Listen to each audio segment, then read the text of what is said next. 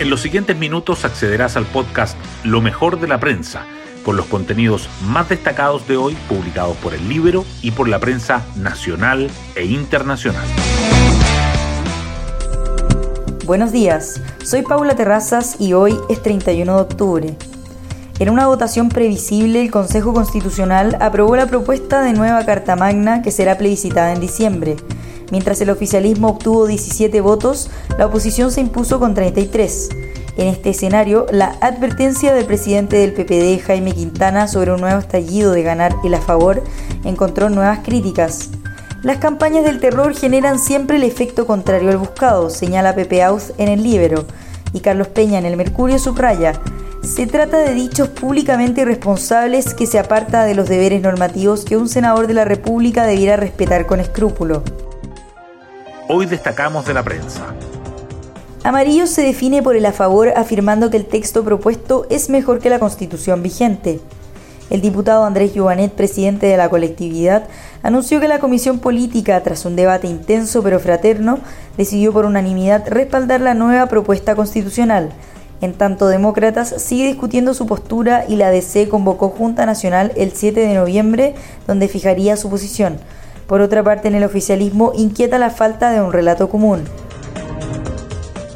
Profesores reconocen impacto irrecuperable para escolares por paro, pero se niegan a volver a clases. Casi 30.000 alumnos en Atacama cumplen 56 días sin actividades en las aulas y docentes insisten en extender la huelga porque ninguno de los 46 establecimientos movilizados cuenta con las condiciones mínimas. Además de la auditoría realizada este año al Servicio Local de Educación Pública, en 2022 también se había hecho una que ya daba cuenta de posible responsabilidad administrativa o penal. Juegos Panamericanos. Lucas Nervi conquista el sexto oro para el Team Chile. El lanzador de disco sorprendió con un envío de 63,39 metros que le permitió quedarse con el primer lugar en su prueba. Por su parte, los jugadores Tomás Briseño y Francisco Solís, el surfista Rafael Cortés y el esgrimista Pablo Núñez aportaron nuevas medallas de plata. Además, los tenimesistas Paulina Vega y Nicolás Burgos obtuvieron en bronce. En la portada del Libero destacamos el factor presidencial que empuja a la izquierda a ir por el en contra. Aunque es un argumento que los partidos oficialistas rehusan abordar o instalarlo en el debate, quienes conocen la discusión interna que se ha dado en los últimos meses aseguran que las últimas derrotas de la izquierda y el complejo panorama presidencial que se asoma son ineludibles a la hora de tomar la decisión. Sierra Bella. Indagan otras compras del municipio de Santiago e ingresos sospechosos de dueño de ex clínica. La Fiscalía decidió ampliar la investigación y pidió a la alcaldesa Iracy Hasler que remita documentos y tasaciones relacionadas con las adquisiciones efectuadas en 2021 y 2022.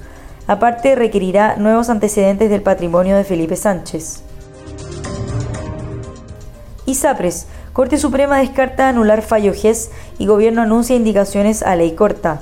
La tercera sala rechazó los distintos recursos interpuestos por las aseguradoras contra la sentencia que dejó sin efecto la última alza de primas GES. En tanto, el Ejecutivo fijó postura ante el informe del Comité Técnico del Senado. Dólar registra su mayor caída en 13 meses tras decisiones del Banco Central. La moneda estadounidense descendió casi 26 pesos y cerró por debajo de 910 pesos en primera sesión del mercado local. El viernes fue feriado, luego de que el ente emisor recortara las tasas menos de lo previsto y suspendiera su programa de compra de divisas. Lionel Messi agranda su leyenda y se lleva el octavo balón de oro. El argentino fue elegido como el mejor del año en la votación hecha por la revista Gala France Football tras consagrarse campeón del mundo en Qatar 2022. Es la primera vez que el premio lo gana un futbolista que no juega en Europa. Y así llegamos al fin de este podcast donde revisamos lo mejor de la prensa. Que tengan un excelente día.